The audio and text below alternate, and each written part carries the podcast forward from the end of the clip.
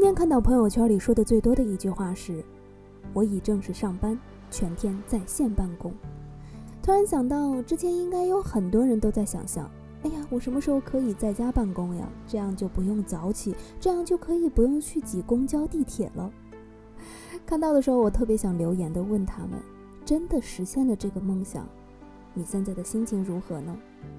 或许没有当初想的那么好吧。今天朋友跟我说呀，我真的很不喜欢在线办公，因为我在家就想睡觉，我现在就觉得我睡不醒，办事呀、做事啊，什么都好低。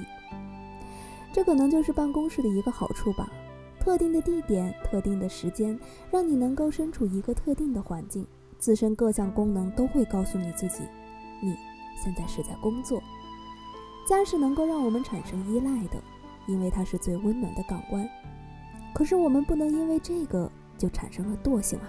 毕竟惰性由心生，一旦产生，最终还是要你自己来负责任。